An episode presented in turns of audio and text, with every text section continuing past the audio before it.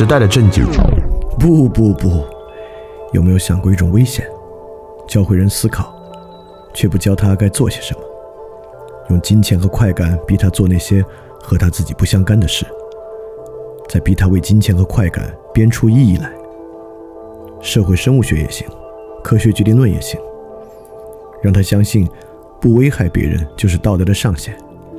然后给他很多身份，逼他编出这些身份与尊严的关系。其实逼他的不是别人，他自己的思考在逼着他。这人会疯的吧？还不够呢，试着把几十亿个这样的疯子关在一起，让他们互相说话。这些甚嚣尘上的风言风语，又会逼他们想出什么别的来呢？哼，这个巨大的马戏团，想清醒过来吗？和我一起，从你该做些什么开始重新想起吧。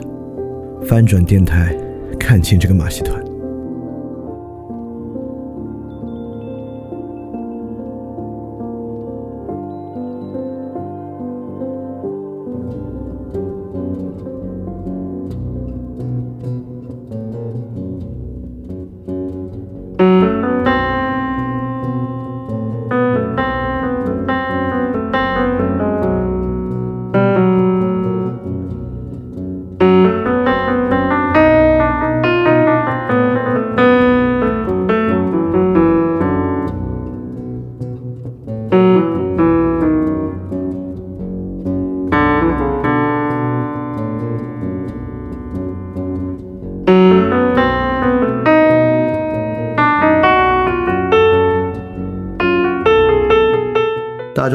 欢迎收听新一期的翻转电台。我们继续进行年度专题《个人主义与平民社会》，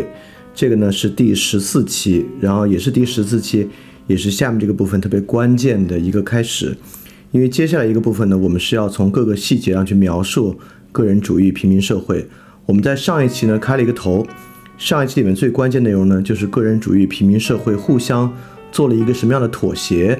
导致呢，这两个本来在内在，尤其是最内在性质之上几乎相反。如果大家还记得上一期的话，我们用了美国的共和党与民主党两党来做个人主义与平民主义这两个代表。共和党呢是非常非常典型的个人主义党，而民主党是非常非常典型的平民主义党。尤其是在美国的两党党争历史之中，我们几乎可以说，这两个党派之间代表了平民主义对个人主义的一种反对。那么这种反对呢，在现在形成一种河流，他们呢造成这种新的世界局势。那么我们不仅仅要了解这样的一种反对是什么样的，更重要的就是从细节上去了解这么一个形式是什么样的。所以说，接下来几期啊，我们最重点的就是从经济和政治两个领域来描述，当他们两方各退一步之后形成的这种新秩序到底是什么样的。那我们今天就开始这方面的内容。那么首先呢，我还是引了一句话，是约翰·吉利斯在亚里士多德的《伦理学与政治学》里的一句话。这句话这么讲的：由于贸易的猜忌而动怒，一个现代民主大国何等的误解了其真正利益所在，并准备发动或继续进行战争，以取得商业上的优势，甚至只是为了实现商业的军事。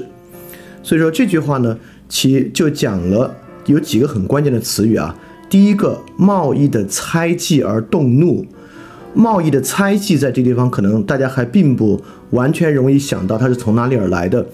贸易的猜忌这个字呢，其实有两重来源。第一重来源呢，这是修谟的一篇文章，就是大卫修谟有一篇非常知名的文章叫做《贸易的猜忌》。但猜忌这个词其实还有更深的来源，从这个更深来源里面，我们可能能看出一些现代社会这种秩序形成的基础。这个更深的来源呢，就是霍布斯的政治学。霍布斯的政治学主张人与人之间会进行无休止的征战，其中这个无休止的征战之基础就是人与人之间的猜忌，因为每个人都有他人可能加害于自己的猜忌，在这样的猜忌之下呢，可能采取先发制人啊等等一系列的的措施啊，因此呢，才会引发所谓的人与人之间无休止的征战。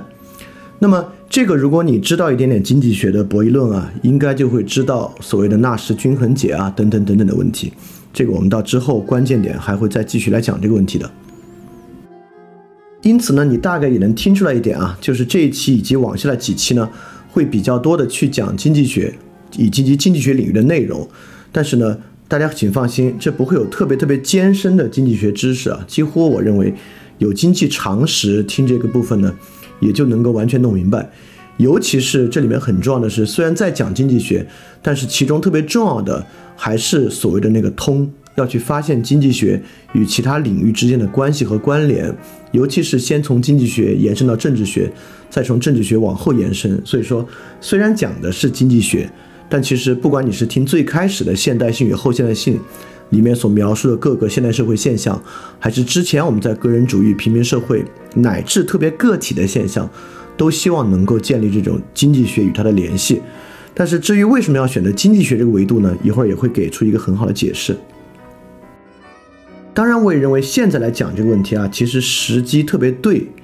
尤其对的呢，就是现在正在这个中美贸易战的这个时期啊，这个贸易战呢，嗯，甚至从这个贸易的猜忌来讲啊，这个战争用在这个地方，甚至不是一个比喻的意味，甚至就可以取战争本身的意味。来描述这个所谓的贸易战这样的一个局势，所以说我觉得，呃，尤其是我们正身处的这个社社会和身处的时代啊，给了我们特别多的直观的经验，让我们感受到这期里面讲的很多比较宏观的经济问题，以及这些经济问题与我们的关联到底是怎么样的。所以说，我觉得就是站在二零一九年，不管是看很近的中美贸易战。还是往前看中国的楼市飞涨，再往前看零八年的经济危机等等等等，都能看作个人与个个人主义与平民主义合流之后形成这个经济秩序的结果。那正式往下来讲这些之前呢，我先从一个例子引入今天要讲的内容。这个例子呢，与我们关系其实非常非常近，但其实我我我相信啊，今天的群里应该从来没有人听说过这个例子，要不是我。来准备这期节目，我也绝对不会知道，在中国近代史上还发生过一件这样的事情。这件事呢，是在第一次世界大战与第二次世界大战之间发生了一场风波。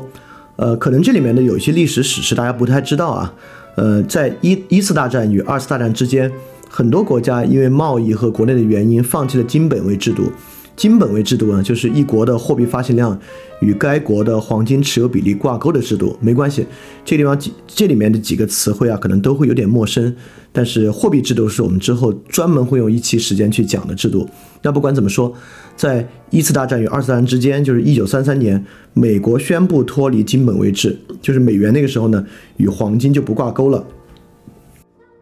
然后因为很多原因啊，美国就在次年颁布了白银采购法。开始在全世界大量购买白银，抬高白银价格。一方面呢是重商主义，美国国内有一些州，这些州呢是产白银为主的，但白银价格持续下跌呢不符合他们的利益。这这个时候呢是罗斯福政府，就是著名的罗斯福新政。那罗斯福新政之中有一个呢，就是响应这些白银集团的利益，在全世界高价收购白银，也非常非常大的份额，高价收购白银，要来抬高白银的价格。中国当时几乎那会儿是国民党政府啊，中国几乎是全球唯一的银本位制国家，就是国民党发行的银元是与这个白银储备挂钩的。但是就是因为这样的原因，美国在如此高价的收购白银，导致中国的白银大量走私出境外流，所以那个时候的国民党民国年间啊，就是整个经济秩序就一片混乱。因为国内的很多白银都抽走了，所以说国内通货膨胀啊，信用紧出啊，一片经济崩溃。所以说很快，随着西方国家放弃金本位制，但实际上发生在欧洲的这场贸易冲击，并没有在很大程度上影响中国，但中国就因为延伸的原因，也不得不放弃银本位制。发行所谓的法币，对吧？当然，我们都知道法币在二战之前大规模贬值啊，尤其是在战争中的贬值，直接的导致了抗战后国民党失败。其中一个特别重要的根源呢，就是法币贬值，导致国民政府的信誉完全消失掉。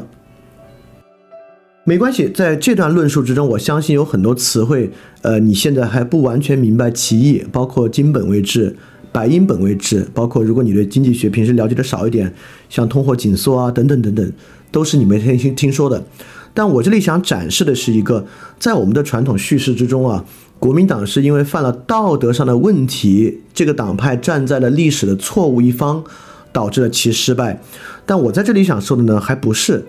就导致国民党失败一个特别重要的原因，就是一次大战之后国际货币体系金本位制的崩溃，而美国新新政呢大量收购白银，这个东西对中国造成重创，但其实并不是冲着我们来的，是冲着美国也要用白银作为备用储备金来的。所以就因为这样的原因呢，导致我们的金融体系崩溃，发行法币，法币又又无法与任何贵金属挂钩，出了问题。所以说，国民党的失败可能并不是一个主观错误的原因，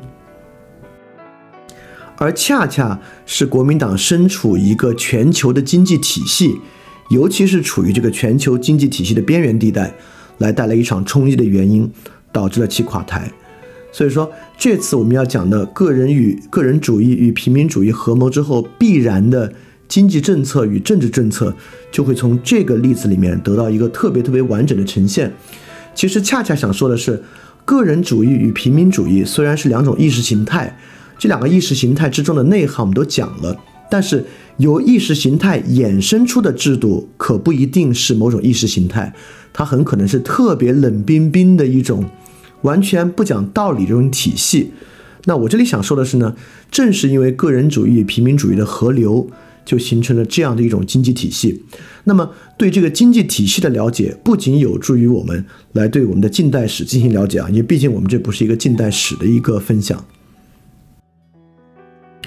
更重要的其实就是去了解我们当前社会中的很多问题，尤其是那些我们平时。被指责为道德的问题、观念的问题、意识的问题，其背后呢，可能并不是这个问题。就像最近的一期饭店 special，我们也提到了，看起来是一位艺术家道德的问题，但实际上在背后真正起决定作用的要素，尤其是结构性的要素，不是道德的问题，是一个经济理性体系的问题。所以说，如果我们真的要对现代性的问题有更深刻的洞察，恰恰是我们从意识形态出发。而不是纯粹要落回意识形态，要发现从意识形态要素中生长出来的那些不关意识形态事儿的这些要素。所以说，整个这个 section 我们讲所谓的个人主义与平民主义必然的经济与政治政策来讲的，就是源发于这些意识形态的非意识形态要素。我可以说的更直白一点啊，如果有一个任务非常重要，就是如果有一个任务指的是。我们要摆脱现在的问题，我们认为现在的社会有很重的问题，我们要尝试摆脱这些问题。那其中一个特别重要的，就是去了解这些非意识形态的要素。我们首先必须去除这些要素加诸给我们的束缚，我们才可能再次从意识形态入手去改变我们的文化等等的，就真正限制所谓的文化。文明发展的其实就是这样的一些要素，所以我们就是要来慢慢来说清楚这个问题。好，那这个例子讲完了，我们现在马上开始讲。那我这里接一句啊，就是为什么在罗斯福新政时期会会响应国内白银集团的需求做这样的事情呢？其实这也是很有意思的，就是在美联储和美国当时还没有联储啊，就是在美国财政部看来啊，这个政策是让是让他们颇为头疼的。但我们要记得啊。民主党是一个绝对的平民主义政党，就平民主义政党的经济政策就是这样的，就是因此罗斯福新政时期也是美国绝对的民粹主义时期。白银集团就是因为在很多州握有动员选票的能力，因此就这么简单。所以说罗斯福当时为了这个原因颁布了极其激进的白银采购法令。所以这里其实提出了一个问题，就所有这些对我们意味着什么呢？所谓的金本位、银本位。到底对我们今天的教育，对我们今天的文化意味着什么？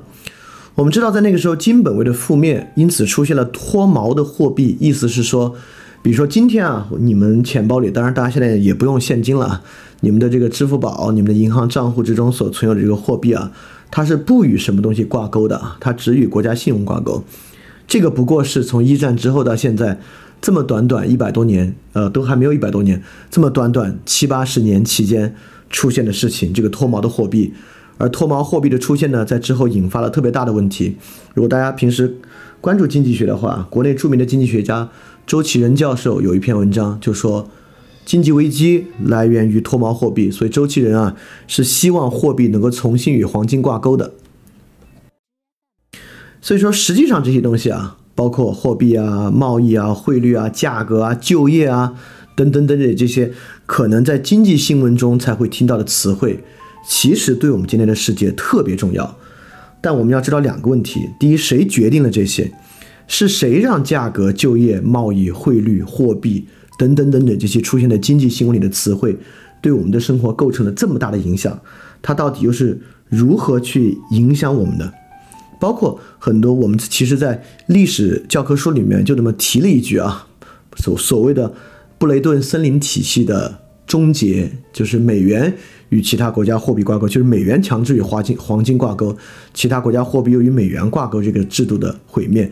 因为这个在绝大多数人听起来，尤其是我过去在历史教科书上听起来，也完全不知道是什么意思。就是为什么历史教科书要冷不丁来这么一句？它除了是一个考点之外，到底该怎么去理解这句话？就如果仅仅在货币的价格之架构之内，比如说我们探讨美元啊、黄金啊、汇率啊，也不会知道该怎么去理解。但如果去细看布雷顿森林体系时期的这个文章，就会发现。其实很多东西是我们非常熟悉的，比如说我们之前讲过的重商主义，对吧？重商主义最简单来说，就是一个国家要维持贸易顺差，他希望他的东西尽量能多出口，少进口。所以布雷顿森林体系之间一个谈判特别重要的要素，就是英国的众多殖民地的市场能不能向美国和其他国家开放这么一个问题。我们的近代史跟外国打了这么多仗，说到底也是一个市场开放的问题，也就是说。在布雷顿森林体系这么一个货币架构内部，其实对于贸易壁垒啊等等啊，也是在探讨的。这完全可以放到之前对于重商主义的这个线索里面一起去了解。也就是说，回到我们最开始啊，基于贸易的猜忌引发的国与国的竞争。当然，回答这样的问题啊，我们能够从宏观角度对于个人主义与平民主义兴起之后的世界给予一定理解。那在另外一个方面，我们还需要说回来。如果我们真的能够理解这一套宏观运行机制，那它对于我们每个人又意味着什么呢？对于我们可能做的事儿意味着什么呢？这也是要去回答的一个问题。好，我们就从这儿切入了啊。学过经济学的同学应该知道啊，没学过你也一定听说这个词，就是政治经济学。到今天呢，政治经济学已经成为经济学里面的一个门类了。但实际上，在十九世纪后半叶之前，只有政治经济学这个词汇，没有区分的。经济学这个词汇区分了政治学，当然有啊。经济学在十九世纪后半叶之前还没有从政治经济学之中被区分出来，只有到十九世纪后半叶开始出现一种新的思潮，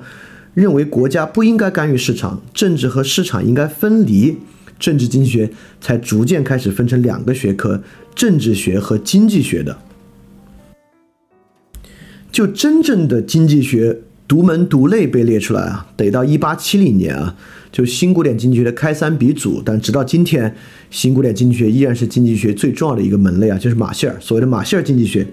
就是用经济学彻底取代政治经济学才是这样的。但是当时类类似类似剑桥大学啊等等，剑桥大学到现在都有很好的政治经济学传统，是不接受马歇尔的这个把真把经济学和政治学切分的。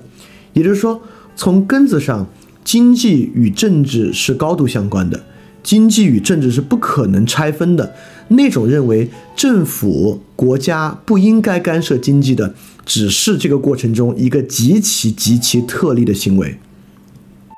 从历史角度上看，美国已经算国家干涉经济最少的一个地区了。但比如说到今天啊，就特朗普政府还是共和党政府呢，但其实对于经济的干涉是非常非常深的。所以经济与政治是不可能分家的，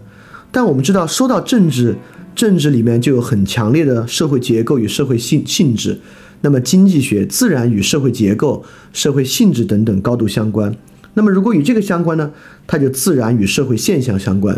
与社会现象如果有相关性，就自然与文化高度相关。所以说，只要我们能够把握住经济与政治高度的关系，就能够。从这里回到对于我们日常生活的关照，从经济学角度出发，也能够找到它能够回到我们所有的日常生活现象与文化现象的一个路径。而且在我看来啊，这样的一个路径绝绝对对是一个直接的关系，就经济学与我们的生活不是间接关系，而是一个特别特别直接的关系。就今天这一期越往后讲啊，你越能够感觉到这样一种直接关系的存在。所以说，由于今天后面确实要讲比较多的经济学啊，我在我在这里一再再为它打一个补丁，就是这个东西是绝对能够跟日常生活相连的。我立马来举一个极其实在的例子啊，既说明这种经济的背景与我们直接相关，也说明啊这种经济的背景藏得很深，平时要靠对它进行反思，其实是挺困难的。就这种个人主义、平民主义的背景，其实是很难作为平时反思的，因为它其实已经成为了最基本、最基本的时代背景来看待了。我这里举的是一种文化解释的问题。我们来看出来，其实不是文化，而是经济，是这么来看的。首先呢，东亚国家其实都有比较高的储蓄率，那是现在啊，不管是中国、日本啊、新加坡这样的国家，其实储蓄率都挺高的。就有一种陈词滥调的解释啊，认为啊，东亚国家之所以储蓄率高呢，是因为与这个东亚儒家文化有关。这个儒家文化不是讲这个温良恭俭让里面有一个俭吗？就儒家文化比较节俭。所以说，东亚国家的储蓄率高，来源于这样一个儒家文化。这个东西大家其实一定听过这样的解释啊，但实际上就在大概四五十年前吧，东亚的一个典型儒家文化国家新加坡，对于儒家文化与储蓄率的关系，其实是持一个完全相反的看法的。我们知道那会儿时任新加坡总理是李光耀，李光耀摘了《墨子》里面的一句话。就是墨子也是评价一个人的秉性。墨子说：“背本弃世而安待傲，贪于饮食，惰于作物。夫下起麦禾，五谷既收，大丧事随，子信皆从，得宴饮食，必致树丧，足以治矣。”啊，这句话如果仅听的话，如果不看原文的话，可能是比较难理解这个文言文的意思啊。大概是说这个人的懒惰、随遇而安的这么一个感觉。李光耀当时引这个话呢，就是说华人的本性啊，这种儒家文化的本性是挥霍无度、储蓄很少的。所以当时李光耀想说的是，儒家文化有这么一种得过且过、挥霍无度、较少储蓄的倾向。李光耀这么说呢，是希望当时的新加坡人多储蓄、多储备，是这么一个问题。所以说，现代性并非导致了奢侈或简朴，重要的是这个东西。我们先说说温良恭温良恭俭让五常里面这个俭是什么意思？我们都知道温良恭让指的是一个人对另一个人的态度，所以俭在这个地方如果指的是他勤俭简朴的话，其实是没有道理的。温良恭俭让五个字指的都是一个人对另一个人的态度。说文解字里面俭的意思就是约，约就是简约的意思嘛，意思是说。懂得自我约束，不夸张，因此呢，温良恭俭让，包括奢与俭，其实都是在说礼法的形式，就是你做的外在礼法式样，可以是约，可以是奢，可以是俭，可以是奢，而这个呢，是在于它的形式，而不在于它财富的数量。就你可以用特别简的形式，但比如说是一块玉，它可以很贵，同样呢，跟简是不相冲突的。所以说，我想说的是，我们原来想从文化角度来谈论储蓄率，但恰恰相反，现代性没有导致奢侈或简朴，现代性导致了我们以货币和储蓄的维度来讨论奢侈与简朴。在过去，简与奢指的不是一个，尤其是不是一个货币维度的东西。在今天，我们似乎在说儒家有存钱、有藏富的习惯，没有，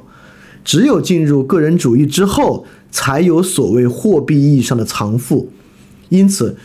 在这样的一个形式之中，你要说它来源于儒家，这真的是一个不当的运用。真正让我们应该感受到的，就是一个更深的东西，就是以货币和储蓄的尺度来看待奢与俭。这是个人主义带来的一个背景，所以说这次我们从经济学角度去分析这个问题呢，其实就是帮助我们发现已经完完全全掩藏在我们时代背景和我们看待问题深处的那些可能没有被我们意识到的，来自于个人主义、平民主义，并且凝结为经济规律和经济制度的一些要素。所以，我们就像之前说的啊。个人主义、平民主义的发生都有偶然性，尤其是个人主义，比如说黑死病，比如说荷兰就是联省共和国的崛起，这些事情是有偶然性的。但是当个人主义、平民主义真正兴起之后，其后所形成的社会制度却是必然的。有一个很好的学说能够帮助我们从这个角度来理解这个事情，就是这个伊曼努尔·沃勒斯坦的世界体系论。这个伊曼努尔·沃勒斯坦是国际历史学和社会学的大家啊，他有很著名的四卷本《现代世界体系形成》。因为对于现代世界的看法啊，比如说我们有东方、西方的看法，有我我们把世界划分为西方、东方，也有马克思主义的看法，我们把世界划分为资本主义、社会主义。但这个 Wallenstein 并不这么看，Wallenstein 把世界看成一个所谓的世界体系。你可以听一听他这个四卷本每一卷的标题啊，其实很多东西都是我们之前的节目里讲过的。这个现代世界体系第一卷叫《十六世纪资本主义农业与欧洲世界经济体的起源》，讲的就是那会儿农业转换为非农业的过程。我们之前讲过的。第二卷讲的是重商主义与欧洲世界经济体的巩固，讲的就是我们讲重商主义的那期啊，如果你还记得的话。第三卷讲的是资本资本主义世界经济大扩张的第二时期，这个讲的是1730年到1840年啊，主要是殖民地扩张时期啊，就是英国崛起的时期，我们也讲过。第四卷讲中庸的自由主义的胜利，讲的是1789年到1914年，就是一战之前。所谓中庸的自由主义，什么叫中庸的自由主义？就是我们在上期讲的妥协之后的个人主义。所以说。当然，其实我在做这期节目的时候，并没有太多的参考 Wallerstein 这本这这四套书。但其实想讲的内容啊，大概上是相当相当的近似的。所以说，对于现代世界的构成，Wallerstein 没有分东方西方，没有分资本主义社会主义，而将把它看作一个世界体系，这也很容易理解。在 Wallerstein 看来，就是整个现代世界体系的构成。就是从世界上有数个政治体系，包括中华帝国，在我们这边就其他国家是依附于中华帝国的这么一个就清帝国的这么一个体系，包括欧洲英帝国这么一个政治体系，逐渐合并成为一个一体的经济体系的过程。所谓世界体系，就是抛离东方西方，抛离资本主义社会主义，全球现在已经形成了一个经济体系。去理解全球是一个经济体系是非常非常有用的，因为在我们这里，个人主义和平民主义也不是一个地区化的要素，它是个全球化的要素，对吧？它是在全世界所有国家形成了一个整体文化的基本意识形态。所以说，如果这个整体的基本意识形态能够匹配一个整体的经济体系的解释，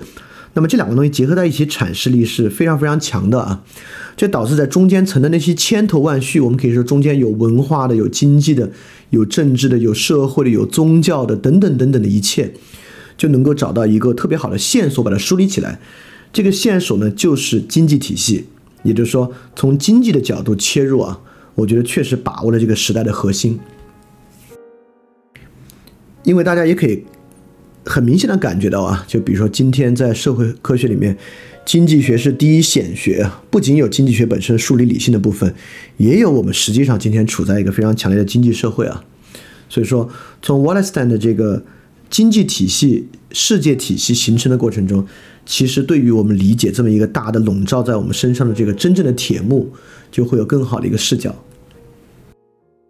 好，我们来一块块论述了啊。我们我们既然说，只要个人主义形成的这个体系就有必然性，我们就必须梳理出一个必然性的起点。这个起点是什么呢？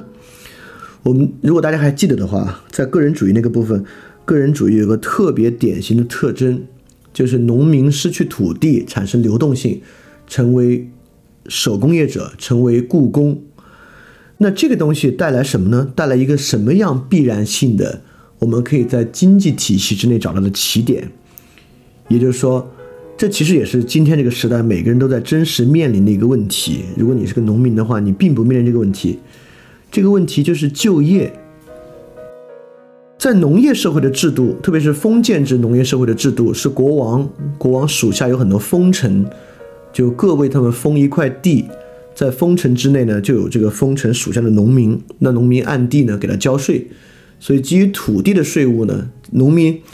把交上来的，不管是以金钱的形式，还是以农作物的形式来课税，当然有的时候也要服这个兵役的这个义务。但基本上呢，一个农业家庭是以集体生产的方式自给自足的，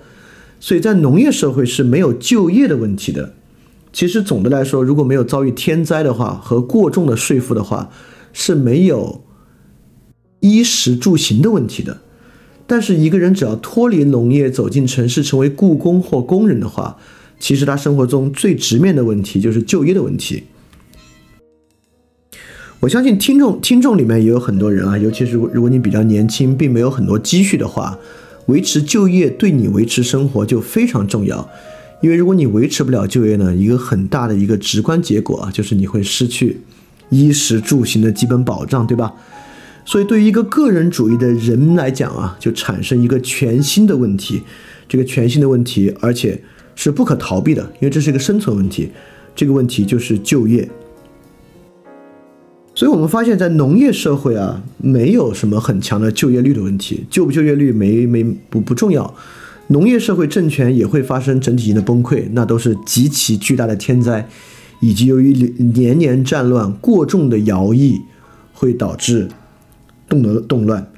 但是在个人主义，就是现在的社会啊，我们会发现就业率有多重要。不管是今年我们两会里的报告，还是特朗普一直在提的美国就业率的问题，包括。欧洲的金猪四国就 PIGS，就葡萄牙、意大利、这个希腊，在遭遇啊包括西班牙，在遭遇问题的时候，他们国内第一大问题就是青年失业率过高的问题。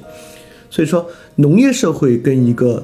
现代体系经济体系之下的社会，其出发点就在于一个失去土地的个人主义的典型人，他面临第一大问题就是就业的问题。所以就业问题呢，让社会确实更加的，嗯，没有那么稳固了，让社会更加的脆弱了。那就业可以在更小的层面上导致政治体系危机的发生，尤其是在美国这样的民主制国家，一旦就业率上升，基本上下一届总统大选就要换一个党派上任。所以说，对于这些党派来讲啊，就业率确实是跟选票高度挂钩的第一要务。而农业的稳定性，其实长期以来是被我们大量忽略的。就中国有个非常著名的经济学家，他的经济学底子并不好，但是实践经验非常丰富，因此是一个完全可以说具有实践智慧的经济学家。就是提出那个三农问题的温铁军。温铁军老师有中国建国之后的八次经济危机的论述，其中非常重要的论述就是我们如何使用农村把这个问题转嫁到农村的方式来解决中国的经济危机的问题。包括在温铁军老师的论述之中，这个知识青年上山下乡这么一个历史时期，就笼罩上了一个我们向农业、向农村转移城镇经济危机的这么一个要素在其中。其实最近也有一次啊，就是不，我不知道你们还知不知道啊？就前两年我们进行过一次所谓的家电下乡的运动。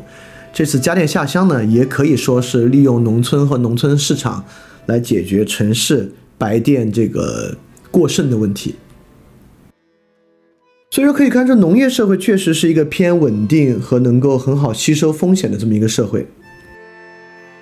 所以说，我们说就业是一种必然，因为它是与生存相关的。所以我管就业啊，叫超文化和自由意志的，对吧？也就是说，只要你进入现代经济体系，不管你在什么文化之下，不管这个人有没有自由意志，你必须就业。如果你不就业的话，你就无法生存。所以说，这是一个超越意识形态的。超越文化和超越自由意志的一个基础时代背景，就是需要就业。好，我们就抓住这么一个必然性啊，就可以往下继续推进了。那就不就业呢？确实也不是由就业者自己决定的，因为就不就业呢，取决于有没有岗位，对吧？这个社会上有没有用工的需求。那在这个体系之中呢，有没有就业，其实我们都知道是由投资决定的，不管这个投资是来自于政府还是来自于个人。也就是说，从宏观上啊，整体投资决定着这个社会上的人能不能就业。那么还有一个很重要的啊，就农业化的生产啊是非分工的，对吧？它不是分工的，就是一个集体制的生产秩序在农村里面。但是工业化生产啊，因为其规模化的属性，从在英国或者荷兰和荷兰是贸易国啊，主要在英国和法国建立之初啊，它就是有极其强烈的分工属性的。这里为什么要一定要提分工属性呢？这个分工属性特别重要。比如说小米是一个以生产手机见长的公司，作为他在社会分工之中承担了生产手机这样一个角色，你让他突然去生产汽车啊，他还不习惯，他就得极其长期的生产手机，因为只有他在投资继续生产更多的手机，才可以保证就业嘛。但是就在这样一个情况之下呢？国内的市场啊，当中国人已经人手一部小米手机的时候，再向小米增加追加任何投资，已经没有任何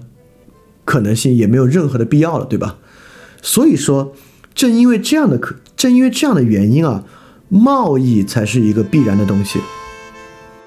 任何一个在分工之中而实现的企业，它都会占据一定的领域。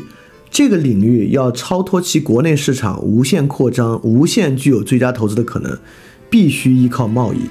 所以说，从这点来看，贸易也是个人主义的必然。只要沿着个人主义的方式往下发展，我们就必然需要一种现代意义上的贸易。所以说，总体投资和贸易和就业一样，也可以说是超文化、超自由意志的一个最基础的现代世界体系。那投资是不是由个人决定呢？看起来是对吧？一个人有钱，他想投什么投什么，这是他自己的决定。呃，但是如果你一旦接受这个经济体系是个理性体系啊，它必然，它它看起来是的，它至少有很强的理性要素。这个投资看起来就不像是一个完全自由意志的东西。当然，呃，这是有争议的，但至少在经济学的体系之中，投资本身也是由另外的东西决定的。比如说，我说。最近的吧，就中国过去十年期间，尤其是过去的七年期间，这个房地产市场的狂飙突进，就为什么这个市场这么多人涌涌入呢？当然，因为它有收益能赚钱。但如何判断它有收益呢？也就是我们引入下一个特别重要的概念，是因为价格上涨，对吧？因此，什么东西能投，什么东西不能投，其中一个特别重要的要素就是价格，不管是商品的价格，还是股票市场的价格，甚至是货币的价格。都是很大程度上我们决定投资的一个要素，而且还有一点，其实大家你稍微对经济体系有一点点了解，你也知道啊，绝大多数人投资的钱都不是拿自己的钱投资的，也就是说，他们都是用其他人的钱投资的，所以投资本身，这个社会能有多大的投资额，也是由它信贷的总量决定的，也就是说，它是由货币和利率来决定的。因为说到这里，我特别担心啊，就讲了这么多，从就业啊，一直讲到这个货币与利率，大家已经觉得不知道在说什么，也不知道该如何理解它了。所以说我还是要稍微收回来讲一讲啊。呃，就是在过去一年有一个特别特别火的基于技术和金融的新尝试，就是区块链与虚拟货币。我们知道区块链与虚拟货币，呃，我们排除那些纯粹炒作的人啊，看起来呢都是理想主义者。这些理想主义者呢，就是在反对一种呃国家的货币体系，所以说，但绝大部分他们自己描述的也蛮肤浅的。我的意思是说，如果我们要真的有足够的能力来评估和判断区块链这样一种技术到底能不能实现他们口里所说的那种理想，其中特别重要的就是沿着刚才这样的思路逐渐往上。所以很多区块链从业者的问题呢，是只会从货币的角度看待这个问题，而不能将货币与贸易、与就业、与生产等等全部一盘棋联系起来，而只有以这种经济整体体系的方法，能够将任何一个经济主张，甚至像区块链这样一个社会革新的主张与这个整体体系相连，我们才能够真正来理解它本身的价值。当然。我们才能够真正来超出所谓的金融家的贪婪，来理解金融今天到底对我们生活意味着什么，以及它可能出了什么问题啊？所以我在这里简单引一下这个区块链的问题，来说说刚才这样的整体思路延伸过来，就如何它可能如何帮助我们去理解一些东西。那我们接着往下说啊，刚才有个很重要的要素在里面呢，就是价格。呃，一般经济常识里面会说啊，价格是由供需决定的，这当然也不假啊，但这里面需要有很多前提条件。如果大家还记得的话，我们之前讲这个现代体系的形成，尤其讲个人主义的时候，讲了一个特别重要的东西，就是十三世纪发生在西班牙和欧洲的价格革命。就是说，西班牙发现美洲新大陆之后，从美洲带来了大量的白银，白银对于欧洲的涌入啊，导致这个价格暴涨，对吧？这其实跟供需没关系啊。可见价格呢本身也是首先由货币量决定的。包括中国过去一段时间所有价格的上涨啊，跟供需没关系啊，它就是由货币量决定的，是由我们的 M 二超发来决定的。当然，很大程度上呢，价格也确实是由需求决定的，但这个需求的结构比我们想的要复杂。嗯，我就简单的举几个例子啊，这里面有以下几种需求都很强烈，比如说战争会导致一些物品价格飞涨，但是战争呢，我觉得应该不会导致游戏机价格上涨，但战争呢，应该会导致柴米油盐的价格上涨，因为战争呢导致必需品的需求快速上涨嘛。文化呢也会引发出一些新的需求，比如说粉丝经济导致这个飞机的头等舱的票可以炒到几十万，因为因为可以跟这个偶像一同飞往一个城市啊，就是文化确实也会导向一些需求的增长，包括总体消费量与总体需求啊，在社会里面也是可以由货币啊、贸易的其他要素决定的。所以说，分析到这里，前面的这些部分啊，我可能都会强调它是超文化与超自由意志的。但是到需求这儿不是了，需求呢确实不仅仅由价格决定，所以不会关税一上升啊，国内的需求就下降，不会的，很多必需品你该买就必须得买，所以关会关税上升只会导致可支配收入的下降，不会导致需求的下降。但需求在这里呢，就不像就业和跟我们刚才说的其他要素啊，是一个超越自由意志与超越文化的内容。这个东西很重要啊，重要在哪儿？一一会儿我们会勾勒出这个所谓的经济体系的全貌，在这个经济体系的全貌之中，很多东西是我们突破不了、改变不了的，就像就业，就像货币等等等等是改变不了的。如果整个经济体系全貌之中的任何一个节点都是超越文化与超越意识形态、超越自由意志的，那我们这节目就不用往下做了，就没得可改了。恰恰在梳理的过程之中，更重要的是要去发现，在这个体系之中啊，很多东西还真可以由自由意志决定。正是因为这些要素的存在，导致整体经济体系有被破局和解决的可能性。所以，我们分析到这儿，对价格具有决定作用的需求，还就是这么一个东西。所以我把它是，我把它称为啊，我们理解和改变时代的抓手。就是整个看起来铁板一块的经济体系之中，这些不那么决定论的要素，其中一个重要的呢就是需求。这个东西还不是我们今天探讨的重点啊，但是为了让今天这个探讨更加显得呃有这个实际意义，我愿意在需求这里多说几句，就是去理解一下什么是我刚才所讲的需求是我们理解和解决问题的一个抓手，因为刚才很明显。需求决定价格，价格决定投资，投资决定就业。因此，在这个体系里面呢，各个环节之前呢都是超文化与超自由意志的。如果我们要改变呢，就可以从需求角度改变。比如说，就业之中一个特别重要的原因是，人一个失去土地的人要获得足够的货币财富，为自己的未来做准备。比如说医疗，对吧？你未来可能需要好多好多钱。才能来支付自己可能出现的问题。因此呢，对于医疗的需求啊，成为你就业的一个很重要的动因，也成为推动整体社会经济链条的一个需求。但是，当比如说它以公共品被解决，现在很多国家这玩意儿免费了，成为财政提供的，当然财政提供我们说可能也不完全免费啊，它还在税收里面。比如说它被保险 cover 了。它被一个特别好的保险制度 cover 掉了，比如说现在其实基于好多互联网的保险啊，其实医疗保险的价格很低，一个月七八十块钱，你基本上未来很长时间你的医疗问题就可以高枕无忧。呃，其实美国左派啊，就是比如说民主党要做的什么 Obama Care，本质上也有这方面的一个倾向。也就是说，我们是可以运用一些方法让需求脱去价格敏感的。当需求脱去价格敏感之后，整个从就业到投资到信贷的这个体系就有可能发生改变。这还说的是避避不了的医疗，更不用说很多需求跟文化相关，以文化的方式促使某些需求不再存在。比如说，对于奢侈品的需求，我们是否可以构想一个社会，这个社会之中人们对于物质奢侈品的消费不再有需求？我觉得是可以构想一个这样的社会的。那在这样的一个社会，由于这样需求的丧失啊，整个社会的价格体系，它需要增长的信贷体系以及就业的体系，都会发生非常非常巨大的改变。当然，这个是从正向的角度去设想需求，从而影响价格。我们还需要从反面去讲，对吧？如果这样的需求能够稳定呢，我们还必须使得价格可以正常的波动，